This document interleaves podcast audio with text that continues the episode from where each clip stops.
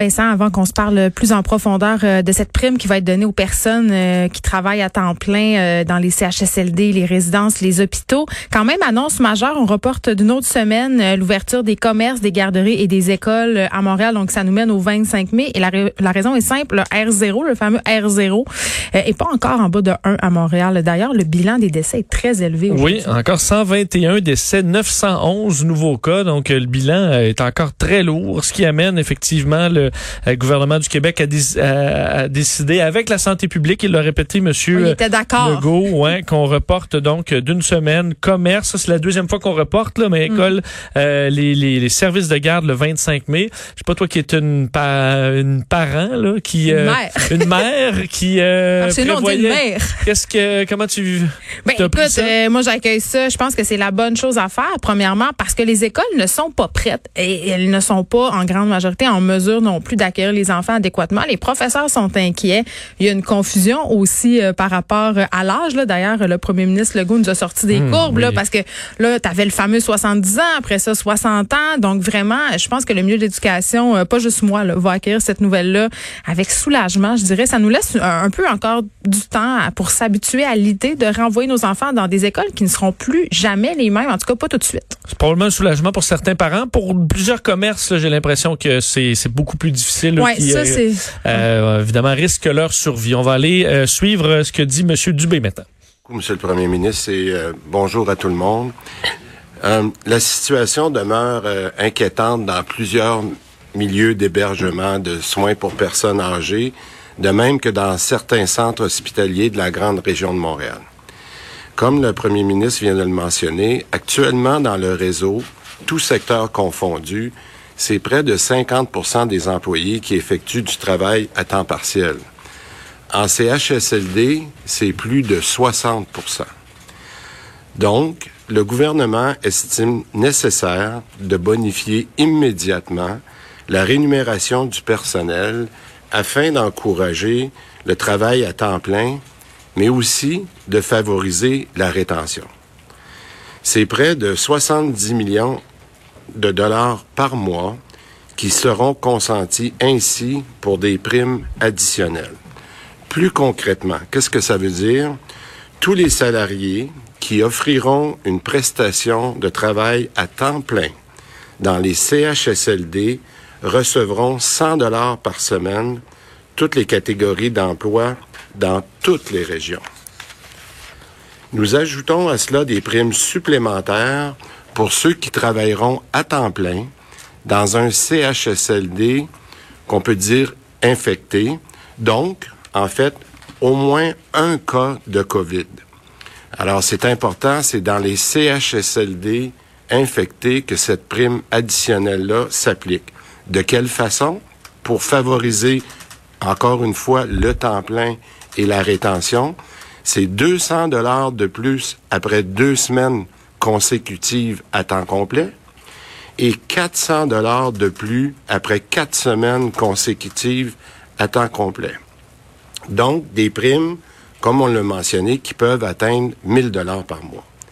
Ces mêmes mesures monétaires seront également appliquées dans des centres hospitaliers désignés de zone rouge de la grande région de Montréal aux mêmes conditions que je viens d'indiquer plus tôt, mais pour les catégories d'emploi suivantes. Par exemple, les infirmières et infirmiers, incluant les cliniciennes puis les auxiliaires, les inhalothérapeutes, les préposés aux bénéficiaires, les préposés à l'entretien.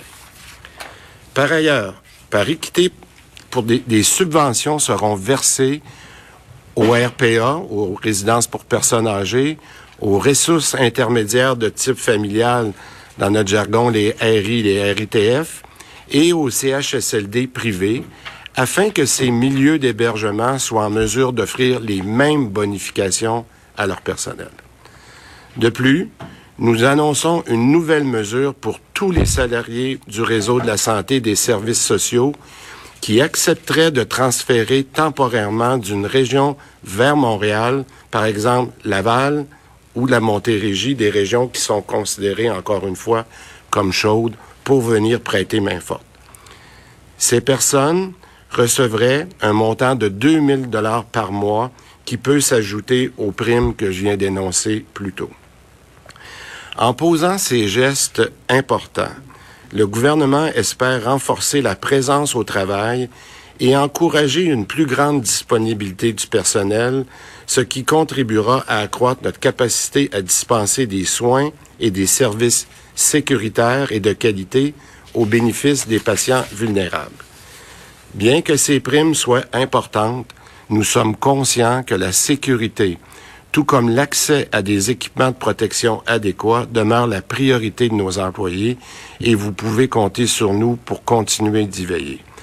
On a besoin de vous, on a besoin de vous toutes pour mener cette bataille. Je remercie à l'avance celles et ceux qui répondront à notre appel. Merci beaucoup.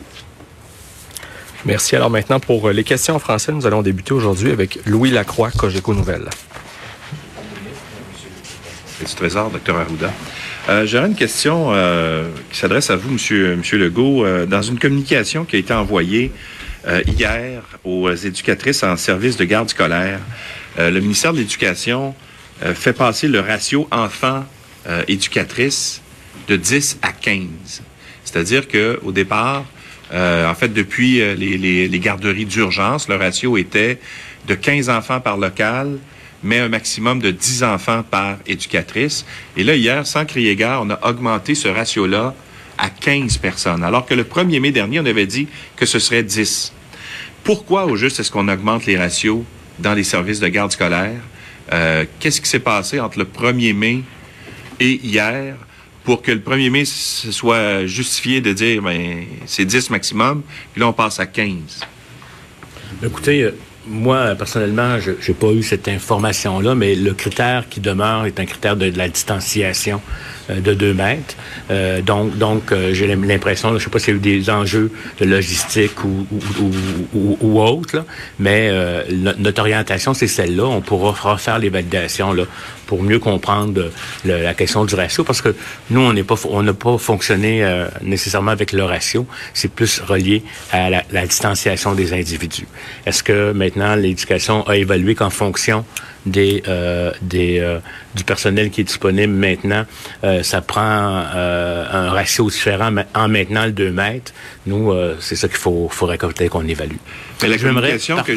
Si vous me permettez, Oui, je voudrais juste apporter une précision euh, par rapport à la présentation de notre premier ministre en lien avec euh, la question des, des groupes d'âge qui sont qui sont malades, qu'il faut euh, qui, sont qui peuvent décéder en fonction de l'âge. Il faut comprendre que dans ce tableau-là, il y a aussi des personnes entre 60 et 69 ans qui ont des maladies chroniques. Donc euh, la recommandation, parce qu'on n'a pas ici éliminé euh, la maladie chronique, donc la, et, et on sait que la maladie chronique va en augmentant avec l'âge, mais l'âge lui-même est un facteur comme tel. Mais ce que je voulais vous dire, c'est que probablement que si la personne a 60 et 69 ans et qu'elle est en bonne santé, son risque ne sera pas nécessairement le même que ce qu'on observe ici. Donc, ce que ça veut dire, c'est que nos recommandations pour les travailleurs en bas de 70, c'est pour les gens qui sont en bonne santé. Puis je peux vous dire qu'il y a des gens qui peuvent avoir 69 ans et être en meilleure santé physique que bien des personnes de 50 quelques années. Ça existe. Mais donc, très important de bien comprendre que c'est une évaluation individuelle par rapport à son risque. Je voulais le préciser ici parce que ça donnait l'impression que c'était seulement des personnes qui étaient en bonne santé. Je veux juste avoir une précision sur, euh, sur, sur ma question parce que euh, ce que je vous dis. Alors Vincent, euh, donnons plus de détails euh, premièrement sur cette annonce fort importante que cette bonification au travers de la santé euh, parce qu'on veut euh, faciliter la rétention. Oui, parce qu'il manque maintenant 11 600 euh, employés dans le réseau et en plus, dans ceux qui restent, 50% sont à temps partiel. Alors là, on a vraiment un problème, particulièrement dans la région de Montréal, ce qui est une des raisons pour qu'on a repoussé euh, l'école encore une fois d'une semaine. Alors Christian Dubé qui présente ce plan là de primes euh, qui va s'ajouter à ce qui était déjà annoncé, 70 millions de dollars. Et là, on comprend c'est euh, c'est pour les CHSLD entre autres euh, qui sont infectés par au moins un cas, qui verront donc des augmentations de primes, euh, des hôpitaux qui sont dans les zones pour les gens qui travaillent dans les zones rouges. Ça touche pas des médecins qui gagnent déjà euh, de très gros salaires, mais des infirmières.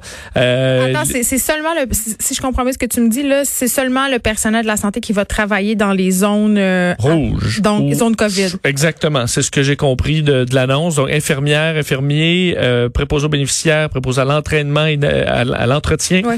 euh, inhalothérapeutes. Donc, ceux-là verront, avec les gens qui travaillent dans les CHSLD, infectés avec au moins un cas, euh, des augmentations, là, dépendamment du nombre de semaines où ils ont travaillé temps plein. Mais c'est drôle quand même parce que on le sait là dans notre système de santé, il y a tellement beaucoup de va-et-vient. Les infirmiers, les infirmières, les préposés ch- changent parfois de zone, même d'établissement, donc ça va être compliqué de circonscrire qui travaille en zone rouge, qui ne travaille pas. Va falloir les confiner là. Ben déjà, on ceux qui vont vouloir. ça le plus possible, là, Ben, d'éviter le facile, changement là. de CHSLD, effectivement. Et le transfert en- en- euh, de, des régions. On comprend avec le montant qu'on donne qu'on en- a vraiment besoin de gens qui sont prêts à changer de région pour aller Ouais. aider dans la région de Montréal ou de Laval. 2000 dollars par mois qui pourraient être donnés pour euh, en ajout pour ces primes. Et on va subventionner les RPA, les résidences pour personnes âgées, le privé, les CHSLD privés pour donner les mêmes bonifications. Euh, alors c'est ce qui a été euh, annoncé en voulant clarifier aussi l'histoire de l'âge qui a fait beaucoup jaser hier. Alors on nous a montré ce graphique. avec ça aussi. Euh, oui, avec raison. Tantôt euh, pour en parler. Avec raison, parce que c'était quand même flou là, de revenir. Alors, on montrait que la tranche, le 60 à 69 ans, euh, c'est 6,5% des décès, ce qui est quand même beaucoup, mais on dit que ça, ça inclut ceux qui sont malades ou qui ont des conditions Mm. euh, spéciales, alors que dans le réseau, ceux qui travailleront euh, ne le seront pas, et que c'est un risque donc qui a été dit comme contrôlé, euh, en rappelant que la grosse nouvelle, c'est évidemment le report à Montréal euh, et ben, en fait dans la communauté métropolitaine de Montréal du service de garde des écoles, des commerces. On peut se demander parce que là l'école euh, à Montréal, euh, tu peux la repousser combien de temps avant qu'on passe juste au mois Parce de septembre donné, ça va être la Saint-Jean. ben c'est ça. Est-ce que tu restes deux 20 ans. semaines euh, à l'école ouvert? Est-ce Ben, que tu c'est fais ce que tout je disais ça l'autre pour fois, est-ce qu'on quelques fait tout ça pour 20 jours? Parce sais? que ça va commencer à être serré pour Montréal pour avoir un retour à l'école tout simplement. là. Tu veux-tu mon, mon guess pour parler en super bon français, là, c'est qu'on va repousser, repousser jusqu'à ce qu'on repousse plus, là. Selon moi, Et nos enfants. Ah oui, moi, non, selon moi, on retourne pas à l'école euh, à Montréal, d'ici à la fin de l'année. Euh, avant qu'on passe euh, du côté du fédéral, là, où il y a aussi eu des annonces de bonification, Vincent, je sais pas, toi, comment tu te sens? Quand le PM nous montre des, graphiques où parle du taux de décès euh, chez les personnes, là, on nous disait 90% des décès chez les personnes de 70 ans et plus, évidemment, pour essayer d'amenuiser, justement, euh, cette espèce d'incohérence par rapport à l'âge dont tu viens de parler, mais je me dis quand même, c'est comme un peu banaliser les, dé- les décès de personnes âgées. C'est comme si on se disait, ah, euh, écoutez, ils ont 70 ans et plus, ce ne sont plus des citoyens qui contribuent. Parce qu'on Mais veut, dans le fond, l'objectif de tout, c'est rassurer les gens pour qu'ils veulent retourner sur le marché du travail, et je le comprends, mais je trouve ça toujours excessivement délicat. Il faut le faire, mais c'est, on marche sur une ligne, en tout cas, qui est, selon moi, très, très ténue, là. Mais je pense que c'était beaucoup pour les 60-69 Ouais, ouais. ans, là, le, le- ce graphique. C'était on vraiment pour rappelle montrer... que la santé des gens, il faut prendre ça en compte aussi. Ça peut, vous pouvez avoir 70 ans, être en santé, puis être correct, puis avoir 65, puis avoir plus de risques. Exact. OK, allons de- du côté de chez Trudeau. Oui, Justin Trudeau qui euh, justement annonçait euh, avoir conclu une entente avec les provinces pour bonifier les salaires des travailleurs essentiels. Donc, euh, fait partie de tout ça, là, le fédéral va payer la facture, euh, trois quarts du financement évalué à 4 milliards de dollars. Alors ça, c'est ce qui a été dévoilé, euh, expliquant que les militaires arrivent euh, et en renfort encore plus au Québec. Là, Ce sera 1350 militaires euh, dans 25 établissements du, euh, du Québec. Alors, on aura dépassé même ce qui était demandé par le provincial du 1000, mais ça aura pris quand même quelques semaines, faut dire. Là, on te laisse aller, Vincent, parce que tu vas voir des avions. Ben, là, je, veux sortir juste à l'extérieur. Euh, Vous rappelez, pour ceux qui sont dans Montréal, euh, dans quelques minutes, euh, l'équipe de démonstration aérienne des Snowbirds, des forces canadiennes, va survoler la métropole, Paul, comme ils l'ont fait à, dans- à Québec et à Trois-Rivières il y a quelques minutes, à Drummondville également, pour en hommage au service, fait au personnel de la santé. Alors, vont survoler, entre autres, probablement là, le CHUM des alors, On va les voir un peu partout à travers Montréal et on demande aux gens de tout simplement sortir à l'extérieur. Si vous avez des enfants, là, allez leur les sortir, mais sans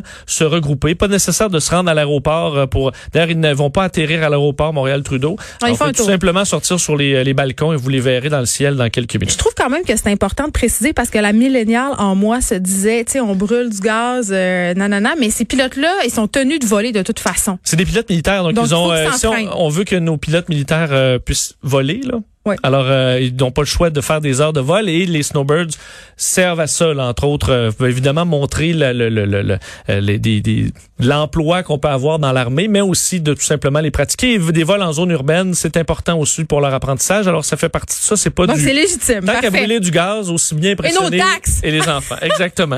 Merci, Vincent. Salut. On se retrouve tantôt. Bon, euh, bon regardage d'avion. Merci. De 13 à 15, les effrontés.